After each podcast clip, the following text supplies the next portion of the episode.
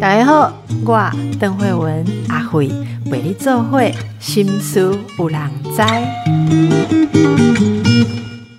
大家好，今天我们的来宾是林立清，立清是有喜社创的创办人哦。那当然，大家最熟悉他就是《做工的人》这本书哈。我们先来欢来欢迎一下立清。来，各位听众朋友，大家好，欢迎医师好，很高兴来这边上节目。呃，我们今天要谈的，我觉得可能包罗很多啊。台湾的这个工作贫穷、弱势绝境啊，这个什么叫做穿好鞋、脚踏实地做好事？这个今天好好的跟你谈谈。很多人都说。如果好好吃苦，一定赚得到钱哦。但是真的是这样吗？哦，真的是这样吗？其实我已经听过很多很多人，尤其是现在年轻人说，早就不是以前这种感觉了。你曾经担任工地的监工哈，那你也看到了很多人生百态，似乎社会上的一些运作的方式，还有现在这种赚钱、贫穷以及不同的位置所看到的可能性。没有我们以前想的那么单纯啊！我们先来请教一下这个做工的人，这是二零一七年出版的，对吗？是，他是二零一七年出的。哎，这个作品真的不得了哎！据说卖了超过七万本。对，到好像电视剧的时候增加一点点，到原本是五万多，到电视剧又增加一万多本，所以现在应该是七万七万块四吧？哦，这真的以现在的出版是不得了。那你刚刚说到改拍电视剧，这个还获得了二零一七的诚品书店阅读职人大赏的那个年度最期待作家奖啊，还有各各式各样的奖，书店职人哈最想卖奖。这个书里面写的是工人阶级的喜怒哀乐，哈，然后后来你又写了，就是如此人生，对吗？如此人生写的是什么内容？他其实写的是可以说做工的人补充，开始写工人会去的场馆，比如说钓虾场呢，或者是呃工地里面会去热炒店，那就会延伸到像是酒醋小姐，那会槟榔西施，会去看医师，然后看门诊。啊，比如说为什么功能看病都看不好，我也想要写的更完整一点，因为不回诊嘛，不跟医生讨论改药啦或用药，那当然并不会好。那我就想要把功能的相关东西改的写的多一点，所以出第二本书《如此人生》。嗯，说到这个，就我也要感谢我们，顺便感谢我们有位听众朋友啊，这个。寄了全家福的照片啊，一封信卡片啊，还有一点点心来给我哦，说听我们的节目啊，带给他很多的想法。然后他他最后一句是写说，带给我们做工的人。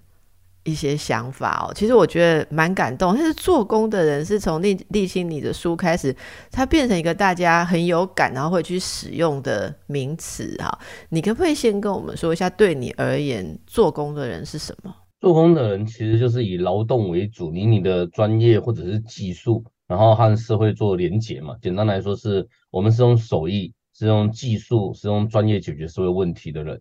那可是因为这个通常不大被重视，就像。呃，医师应该很有感，就是医疗专业很容易被践踏，大家比较想要成享受成果，但不会去在意说付出这些劳力培训这些专业过程里面，哦，像我们这些人必须要有自我投资，必须要进修，必须要学习，或者是呃更多补充自己，呃，不管是知识还是工具设备这一类，那我们这种人就会说自称是啊，让做港阿兰嘛，让做港阿兰做后点后啊，那我们就只能用作品。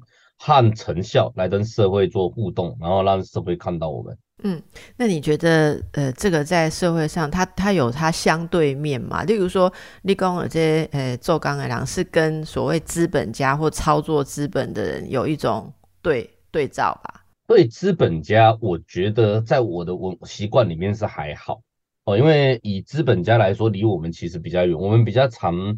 遇到的其实不会是资本家，以社会结构来说，我们比较常 cos 了。我们说揶揄啦，的对象是加工加本呢。哦，我怎样？比较常这样子去 cos，反而是资本家，因为工人的文化习惯里面有一个是实力至至上，就是你东西好我就听你的哦，所以我们会非常讲究经验主义。呃，比如说你卖我工具，你这工具真的好，我们就全部都给你买，但是你要教我们教到会。我觉得对于资本家还好一点，所以这个很有趣，就我问到你没问到就没有理解到，问到就理解到，心里面的那个对照是诶加工给崩然后那这个是有什么有什么差差别？公家崩加就是安那波赶快，呃，领固定薪水，就是简单来说，领固定薪水不用比较不用拼搏，保证比较好。那通常这些人就很容易跟工人产生很大的冲突，反而资本家或者是我们遇到所谓的商人。哦，商人通常是很认真、很积极、很勤劳、很主动，这点反而比较容易被工人阶级欣赏。我举例来说，少看到工人去骂大企业家，他们大企业家哦这么厉害，我也要学。可是我们遇到一些呃，我们这样讲好，就是传统军工教，我们非常容易揶揄他们，就非常喜欢考试。啊，卡底下就有钱摕啊嘛，袂歹啦，或者是说，哦，咱坐底下就好人糟蹋的啦，呃，像是。呃，像我们工人嘛，啊，会议室看到我今天穿的是红色的衣服，但这是我们工作的制服，我们就不穿制服是不行的，因为我们如果穿的破破烂烂，然后这边做工，很容易就被警察临检呢。连我自己大概二零一六年都被怀疑是外劳啊，所以很容易就会发现，就是我们很容易跟执法者对立，因为工作领域容易曝光，容易被社会大众看得到。那再来是很多人在看不懂专业内容或者是工作内容的时候。我们很容易被公权力者，比如说阻挡、阻挠，或者是产生冲突，这是很容易的，尤其是基层执法人员。你你可以多说一点，这个基层执法人员跟工人他们临检，第一个是要看你们的身份，这个雇佣关系是不是合法，还有你们的居留身份，对不对？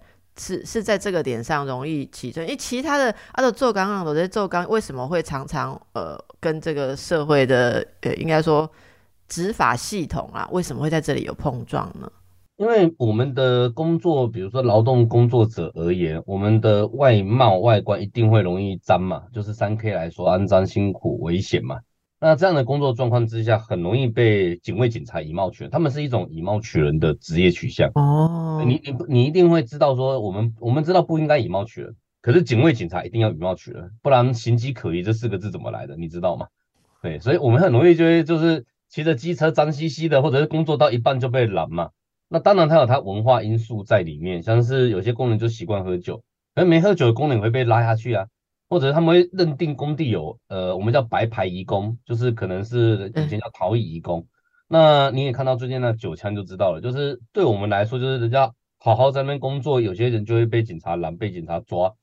哦，这种冲突和不理解，它就会造成很大的对立。所以我们会变得对这种执法单位非常的不满，哦，非常的不满。嗯，你应该看我的书，你就会有那种感觉，就是对于公权力、公部门的刁难，或者是他不理解的状况之下，我们会非常的愤慨。对，这已经成为一个习惯，我到现在还是有这个状态。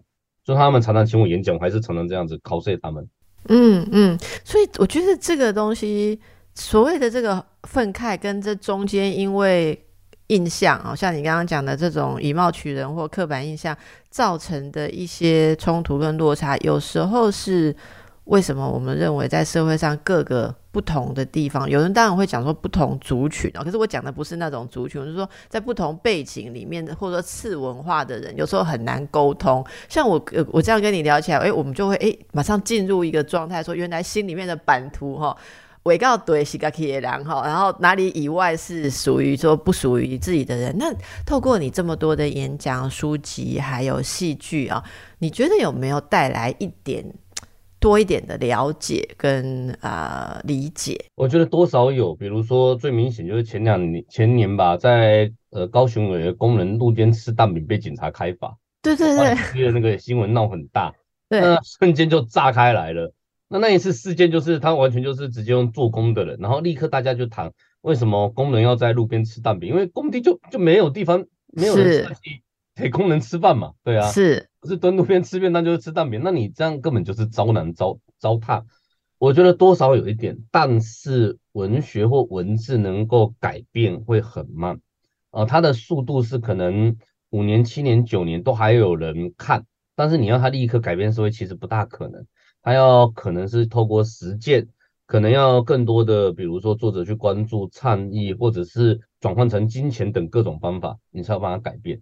我觉得多少有，就是社会大众开始理解，像呃，我可以上你的节目跟你聊一聊我们的文化塑造哪里不一样，哦，可是我们的对哪一些公职人员又特别的尊重，或者是对对他们会特别的友善，哦，这是我们可以谈的，我们就可以说，哎，原来工人是这个样子，工人有这样的文化取向。嗯嗯，所以你说到这个文字的改变，即使是那么多人看，然后那么有话题，甚至是戏剧这样子都改变没有办法很快，这是不是就是你现在要用行动哦？因为你是呃创立，这是跟一群朋友一起创立的有喜社创，这是公司哦，有喜社创公司这个创立的目的哈，跟你呃这个行动本身是什么意义呢？其实是去年的疫情很严重，尤其是中正万华那一带。我们你应该都记得，就是万华到现在为止，那个情绪到现在还没有恢复。那店家商圈也还没恢复，因为像很多倒掉的店，现在连重新装潢都还正在动。哦，你可以看到，像尤其是西门町为主，假日人还是很多。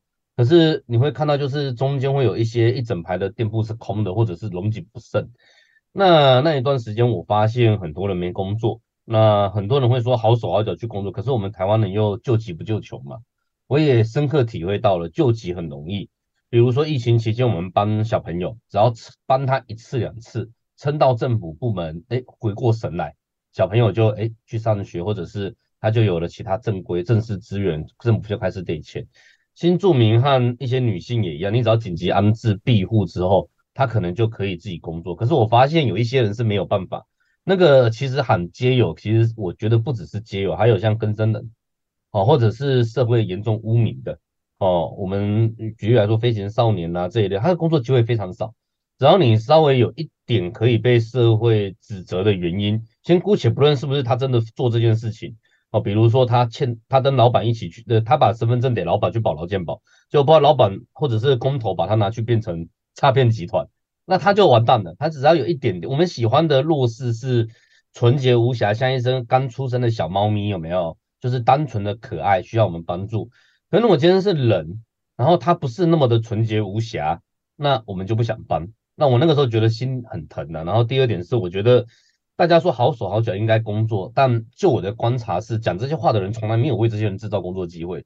那我也是一天到晚在骂嘛，你看哦，我的书变电视剧了，有影响力了，有话语权了，可以靠着演讲或者是卖页配文就可以过日子。可是我觉得好像有点虚浮，我就觉得说好，不然我来试试看，我就带他们工作。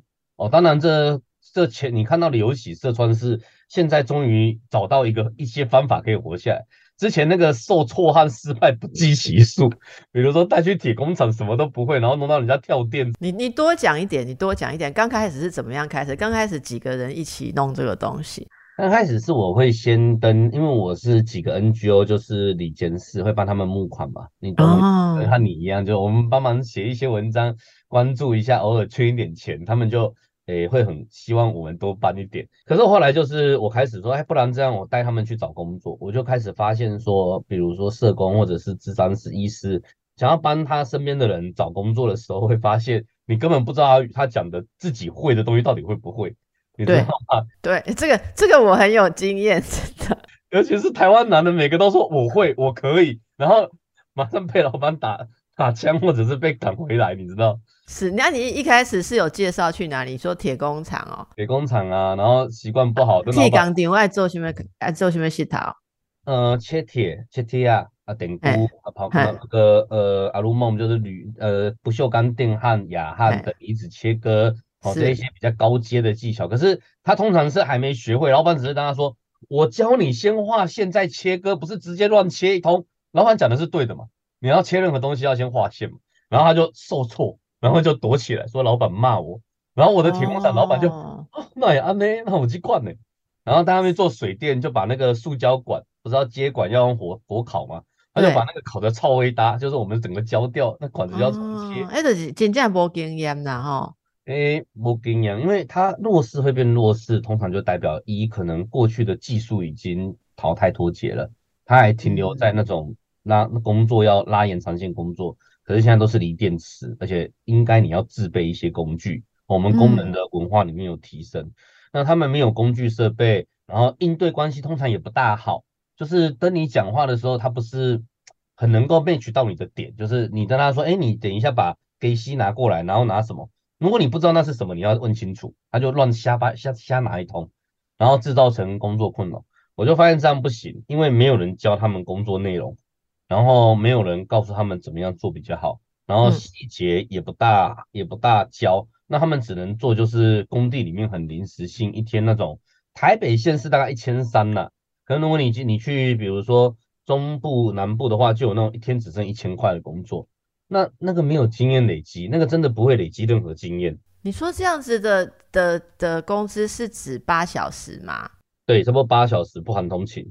哦，所以其实我们可以知道，就是你一开始的用心，如果只是带他们去工作或所谓的媒合，那其实不顺的哈，没有真正造成一个效益。那后来沥青怎么做哈？我们等一下再回来听更多。继续来请教我们的林沥青，有喜社创啊。那一开始带他们去啊，就帮他们找工作，结果诶，去红啊，别阿讲退货哈，就没有办法互相磨合。后来你怎么办？我后来是一个偶然呐，我在万华那边的一个朋友叫凉粉，他就是卖凉粉的，我们都叫他凉粉。那他的店因为在疫情的时候就拿来当物资站，每天被我们塞满各种的食物罐头，你知道吗？就是那个矿泉水堆的跟山一样高。那他后来要重新营业，我就想说拿清洗机去把他店门洗一洗，因为我们在那边打翻饮料啦，什么乱七八糟，整个店门口乱糟糟，然后货车因为进货都是那轮胎痕，我就想说帮他洗一洗。那那个时候看到个街友跑过来说他会洗，他真的不会洗，这不会洗。我们刚刚讲了，台湾男人都自称自己会，他洗的很烂。可是我们台语有一个名词叫磨熟牙，哦，磨熟牙不是说。呃，可以做坏，而是说在一定程度里面，我帮你善后是没问题的。魔术牙，你做几个魔术牙？哦，那来做几个魔术牙，就是师傅要让学徒下场试试看，然后你做错没关系，我会边教你边帮你弄到好。哦，那我刚好发现这是一个魔术牙的工作，因为它洗不好，就是色差很明显，就是这边比较干白，这边比较黑一点。我在后面再认真帮你洗一次，就干净了。对吗？嗯，就是他是跳着洗，洗一个 S 型，我在后面再认真的一条一条洗好，就干净了。那我就觉得，哎，这个工作好像他可以呢，因为他是一个六十六岁的那个前街友。我发现他洗完之后，没一直在那边很开心自嗨，觉得自己很厉害。哎，我觉得这好像可以，所以我就开始认真的去试试看，然后注意到这个。那那个铁工厂朋友就说，哎，刚好他帮朋友叶配，要不要帮我要一台？高压清洗机试试看，我就要了一台，我就跟厂商真的真的直接开口要一台，然后拿到之后，我就开始试着有没有去找一些地方来洗给他们，来带他们洗。那当然前面几次洗的很失败了，那那个意思你懂的。啊，就比如说那个机器不会发，然后手拉发。我我没有很懂，我我很想听你讲，是这个可以失败到什么程度？你一讲我就发现说 啊，对哈，那是一个需要，哎，给 k 应该不离要挡嘛，对不对？在推动的时候。呃，那个机器打，然后它要组装起来，就是它要接水管，因为清洗机的本体就是引擎，而且它汽车的引擎或机车引擎，然后加一个水的加压泵浦，它水压才会变强，然后加水管枪和抽水的水桶。那我就发现一件事情是，他们，嗯，会议是有没有经验？就以前的机车，就是那种发的时候，冬天很冷，像现在这种天气，你就要在那边用脚踩，对不对？对，然后，是不是踩的时候就不是每次都踩得顺？就每有时候会踩到很生气，你会很挫折，那种脚跟鞋跟还坏掉那种感觉。他们完全不会，他因为那个是大家没有经验会踩，那种机车的老板一踩就发，有没有？很厉害。那其实那个清洗机规呃规格和内容是一样的，它是手拉发引擎，所以他们拉不动的时候会拉到手受伤、抽筋，然后在那边生气。有啊，那个动作我有看过，那动作我是有看过。对，然后不爽就踢机器，然后踢机器之后扭到脚，气得要死。然后再来是第二点是，他们就清洗的过程里面，呃，就会突然我们要洗任何东西，就是一条一条洗过去，前后左右嘛，要像一个方块一样这样。那他们洗的时候就会突然变 S 型啦，化开来啦，然后突然想到啊这边也要洗，就拉过去，那就会变成颜色很糟糕，有些东西可能还会洗到坏掉。嗯，我们一开始洗季庄文学森林的时候，他就把人家那个草都喷到墙面上面。那我还要再拿抹布去后面擦，哦，对，人家场馆非常不好意思，那我就痛定思痛，就觉得哦，真的不行，我还是要教育一下，所以决定说，啊，不然这样好了，我不能让你一到一到场就开始做，然后第二是我要把设备改得更防呆一点，然后我就把他们抓好，再去洗第二个叫波皮亚历史街区。哦，波皮亚历史街区就稍微好那么一咪咪，他们稍微会用一点点，因为我教学，然后要手把手，绝对不能他们直接动，因为他们说他们会，绝对就要假装他们都不会，我就要认为他们都会，只是看过别人做。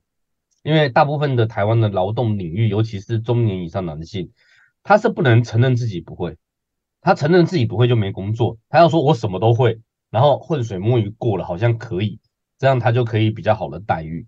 那是文化习惯，我能理解。因为你说你什么都不会，你的薪水可能一千三。如果你一开始就说我什么都会，然后老板就会给你一千五，你就蒙混过去，你又差两百。他们的习惯是这个样子，以临时工、以搬运清洁这些功能为主的文化习惯是如此。那我就开始洗，那洗完地砖剥皮了，后来洗西门红楼，红楼就有赚到钱，因为我就再找了小台的设备，然后找了我的好朋友卢拉拉，哦，那个他也是作家。哦，他是命案现场清洁师那本书的作家，你听就知道他是干嘛的。哦，专门清理命案现场。嗯，那他就说好，我一起帮你来弄。说兄弟停不停？停。然后他们就真的是在，我和他还有个秋刀也是开 p a k i s t 的卖床垫的，三个就那边带着街友洗，然后洗红楼周遭，洗了三天半，终于洗完了。我们发现他们蛮开心的，他们会把那个自己的赖头贴变成自己在洗地板的照片。哦，觉得有帅了，觉得有帅了，哎，对，然后第二点是会开始炫耀说我是呃高级街友，他们会自称叫高级街友，好，因为有一些街友是年轻，那我那个时候就社工们就跟我说，立青啊，这工作他们开心，然后你有给他们当天领的薪水，他们也开心，然后他们现在看起来是很喜欢做这工作，那你要不要继续再想办法做下去？我就突然觉得好像可以试试看，嗯。因为如果有一个工作是他们开心，对社会环境好，然后又是干净清白的钱，好像可以开开看。那三个男生就起哄说来开公司，我就真的开，哦，就是这样开的。所以现在是沥青董事长，我不知道哎，就是个人持百分百持股的公司算。黑头做董事长啊？哦，基本上是当的呢。肯定当的啊，领当哦，领当领当嘿，领当嘿，是。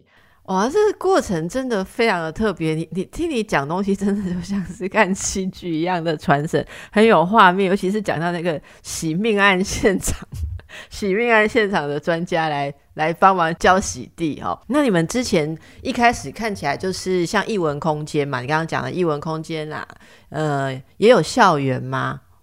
我一开始想要的目标是看能不能把台北县市、台北市啊、新北市艺文空间的外表面。外面的行人露台啦，或者这些地方都洗一洗，因为我的想法粗暴直接嘛，就是带街友游民这些人去洗公共场域哦，因为他们以前被说是污染公共场域的人，或者是在那边有碍观瞻。但如果我带他们去洗公共场域、艺文空间，或者是市民共同的记忆点，那就可以翻转刻板印象。然后第二个是让大家看到说他们可以借由努力来对社会贡献。哎，所以他们就变成是另外一种意义的街友，对，街友哈。所以我们那个时候公司要取名的时候，我就叫街友洗地公司。哦，皆要有洗是街友洗地，找那笔画最少的街友，他们才会写字哦，不然字笔画太多，他们都不写。那我们就叫有洗，就是街友洗地。我们开始取名就是皆有洗地板的一家公司。那洗着洗着，但我的计划失败。哦，他在台北市，第一个是市政府不大鸟我们。我们拜托人家去讲，他就是不想理我们。那第二个是那个时候的艺文空间严重亏损啊。其实每个空间在二零二二年的上半年，尤其是我们刚开公司的前几个月，都是赔钱。他真的没有心力再去洗这些场域，他完全没有钱了。到现在他们到现在都还亏损，实在没有办法去清洗。那我们就一开了公司就思考说，哎，那接下来到底要干嘛嘛？对不对？我是老板，一档一定要去找业务啊。那老板就是要有工作让大家做。那那个时候是基隆的一个好朋友，一个徐老师哦，成功国中的嘉宏老师，他们学校有学生因为呃学校的路面青苔太滑，滑倒骨折哦，他们的学生滑倒到骨折，那个青苔就很厚很厚。那我看到之后，我就问街友们说，哎，要不要去洗基隆？他们说不要。可是我跟他说有学生滑倒骨折，然后传赖照片给他们看，小朋友也包起来了。他说我明天去好了，去睡基隆车站。因为我怕我爬不起来，我先我今天先去基隆车站睡。哇，我这样听到这样觉得，哎，去基隆车站睡好街友的 style，你知道吗？就原本睡每次，他说我去基隆早晚咖睡哦。我说他说你不要你不要睡人家车站，等下被人家骂。我说不然我去你借我一百，我去基隆早晚咖睡。我说不用不用不用。第二天我们搭火车，他们他们就开始跟我讨论。那去洗基隆的第一个就是成功国中，我们发现说这个工作是地面洗完，学校学生会很开心，然后他们会用小小的手在窗台比赞。然后记得有一所学校有一些小学生去从在我们在洗，他在上面撒东西，我想是什么，很紧张。结果他们去把那种恰杂木鬼针草，不是小白花，那花瓣拔一拔往我头上，跑到三楼去撒我撒我们，撒完就尖叫跑掉。哦，结果就哇有花瓣掉下来，大概是这样子。我就开始发现这工作是洗的时候地板清晰可见嘛，它成效很明确啊。如果你看我的脸书照片，就会发现那个有洗和没洗差非常的多。对。小朋友就觉得很棒，他们还会写说以后要当洗地工，这我觉得有点尴尬，我等下被老 被家长骂。然后第二个是，第二个是我的基友觉得这工作真的很累，因为他要拿水枪震动一整天。对，但是你做下去之后很踏实，这个钱绝对是清白赚来的钱，很清白的工钱嘛。我付出劳力把学校洗得干干净净，又很体面呐，因为校长就会给我们感谢状啊，他们一开始都说不要感谢状。然后你就看他们搬回家里面住的时候，把感谢状全部放在全部全部挂，是手机的照片里面就全部那种大头贴，全部都是自己洗地板的照片，还会叫我们那个年轻的想要来采访我们记者说，你要采访我，把我拍的帅一点，我要先看你拍的照片，我才要看要不要给你采访。嗯，对，他们会有这种改变，那我就觉得可教也，于是就开始设计公司制度哦，比如说跟他们说，你们存你们工作四分之一要存起来。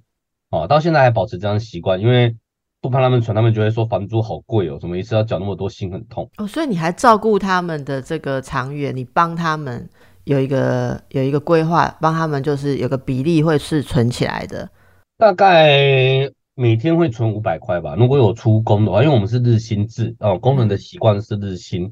那如果你今天是两千块薪水的话，那你就是一千五百块当天现领。嗯，因为限你的钱就是可以控制他们。人家说我怎么控制他们？一个是限你的薪水，你每天都一定可以限领到钱。他只要限领完情绪就 OK，然后觉得很踏实。然后再来是我们的社工会把他们的奖金，只要没有出包，就会拿一个大夹链袋，然后有点像铅笔和笔袋，把他们的奖金五百塞进去里面，然后放在保险箱锁起来。然后他们如果比如说呃需要开庭要找律师，想要买手机。或者是要付房租、要付押金的时候，我们就把保险箱拿开来算一下里面有多少钱，就给他们。哦，当然也有那种受伤的时候，就刚好有存款，因为没有存款不行。所以你等于也帮他们建立了存款的习惯。好，先帮他们。他们其实都想存，可是他们没有办法用户头存，就是他们的存款习惯不能用户头存，原因是他们他们可能是警示账户。就当街友当到一定程度的时候，他们就会有人开始跟你谈用你的未来透支来活下来。举例来说，就是四大电信公司，你可以去那边办三星的手机，办最高级的旗舰机，一个月付那个两千五百块方案，然后办完手机之后，会有人带着你去办那个手机，帮你付预付金，然后立刻出那家店给你两千，把手机带走，然后你的你跟这家电信公司就永远变呆账。哦，有这种人专门做这种事情，就专门在。这些地方吸收接友或跟生人做这些事情，所以四大电信公司可以榨出大概五六千块的钱，就你接下来就电信公司全部欠费欠一大堆，对，那这种状况下他们不能有账户啊，因为一定会被追债啊。然后第二个是行政执行署会瞬间把你的钱抓走，民间的钱还还比较和还比较温柔儒雅，如果是欠政府的罚金有没有？你存在任何账户的钱，他都会直接扣光光。哦，之前就有那种社工七八个在那边拦一个，不要自杀，就是因为他存了一万块，就全部被不见了。对啊，那我们就说不能，我们绝对不能这样存，所以我们都是用那个保险箱制度啊，在保在那个夹链袋上面写你的名字啊，比如说阿青，然后就五百五百存，存到八千就刚哎，这个要缴房租，八千块我帮你缴了，社工就代缴好了，房租好可怕，对这样子啊，不过他们现在赚的钱比较稳一点，就是。呃，只要他们一个认真工作，一个月超过三万五千块收入，大部分的社会问题就解决了。哦，比如说他们就会面对人生，找到工，在这边好好工作，学一些技能，然后开始学着保养设备。哦，当工人有一个进步的历程，就是你要开始懂工作以外，开始自我自我提升。那目前我的街友伙伴今年带的这四个全部脱离街头，就他们已经不是街友了，他们其实现在住在有的住在呃 NGO 提供的媒合宿舍，有的住在我们公司提供的宿舍，哦，有的是自己找到房子租，或者是跟家人一起住，这都有。哦，你们公司还有提供宿舍哦？因为他们租不到房子啊。不是啊，林董，你经营的很不错哎，已经有宿舍了哈。那但是那那个是这样，是因为我去谈跟房东讲，他们房东比较听我。房东听到是作家林立清要来租房子，说没问题，我便宜你两千，你不要办租屋补贴。我跟他说，我们公司名义承租，不会请租屋补贴。那我再转租给他们，对，因为不然他们没有办法付出押金嘛。对啊，他们付不出押金，所以应该是我去弄下来。那当然就叫他们在宿舍不要给我呃打架干嘛的啊！你们两个要好好相处，目前都处得很好。哎，真的真的很不错。听你在讲，真的是全面的在带着这样子好的人，不不是只有。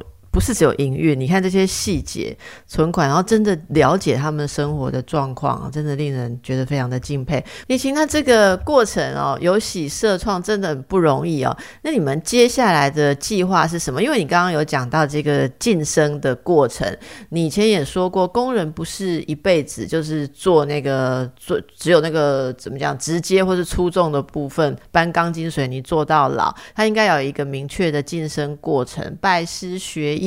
啊，现场出发，然后涂装、焊接、水电，再慢慢的这样进去，找到感兴趣的领域和技术，接着就要开始添购工具设备，然后合作人脉，慢慢就会变师傅。好，那对于工地内的这些机制跟文化，你有非常多的观察，所以你们现在已经进到，应该说第一届的已经。可以做快要可以做师傅吧，可以带后面的人。那你未来接下来的计划是什么？或者是如果我们节目，我我觉得节目我常常喜欢呃分享这些讯息，是因为我们听众朋友是遍布全国，我们是全国联播的哈。有没有什么你想要呼吁大家哦，也可以一起这样子加入或是协力的啊？你们未来的计划？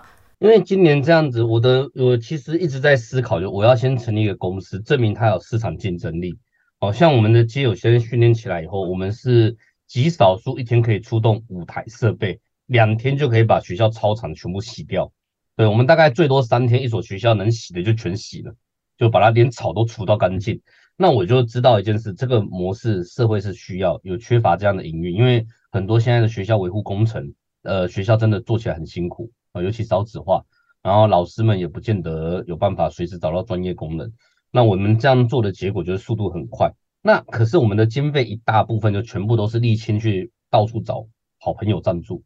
我们接下来就是要把这个制度化，先成立公司是证明自己有专业能力，社会有需要。那接下来台湾的社会企业有直接服务对象的时候，都会有成立协会，接受捐款来扩大。哦，接受社会的捐款来扩大，原因是沥青可以在几乎不领工资钱的状况下，我也活得下去。哦，举例来说，我可以演讲嘛？我演讲可能就比工钱还要多哦，因为到处讲一讲，人家会对这很有兴趣。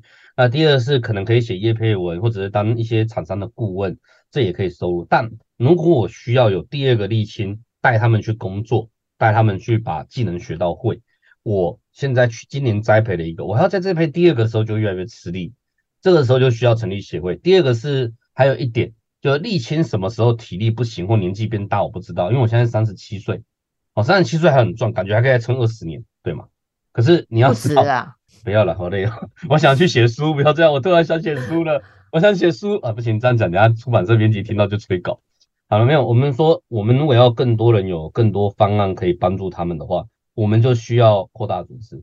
那成立协会是最快，原因是，呃，举例来说，有些东西我还真的帮不了。哦，像是精湛的朋友，我要去转介，我一定要转介专业精神科医师，让他稳定服药。再来是法律的问题，他们还是有一些人是即使工作到很认真，但可能在去年的前两年穷到怕、穷到欢、穷到什么都没有的时候，他的手机给人家，然后现在开始被法官起诉，那这个时候就要法律专业，那还需要像是社政专业，没和一些其他资源，请一些什么，像是身障津贴，我们最近开始接一些智障的女性哦，因为他们现在想要工作，不然只能依附在男人底下。但要配要帮助他们的话，比如说就需要派公车哦，就需要有人开车带他们去指定的地方工作。我现在专门带智智您你体弱和呃智能精精障智障的女性专门洗厕所，我想要训练他们把厕所的马桶刷到干净，因为他们很肯做，可是没地方给他们做，他们愿意蹲下来戴着手套把马桶用菜瓜布这样刷好。我现在就是教他们怎么样从刷到很干净。那这样子的话，你可以靠这个过日子，可以包套然后过日子。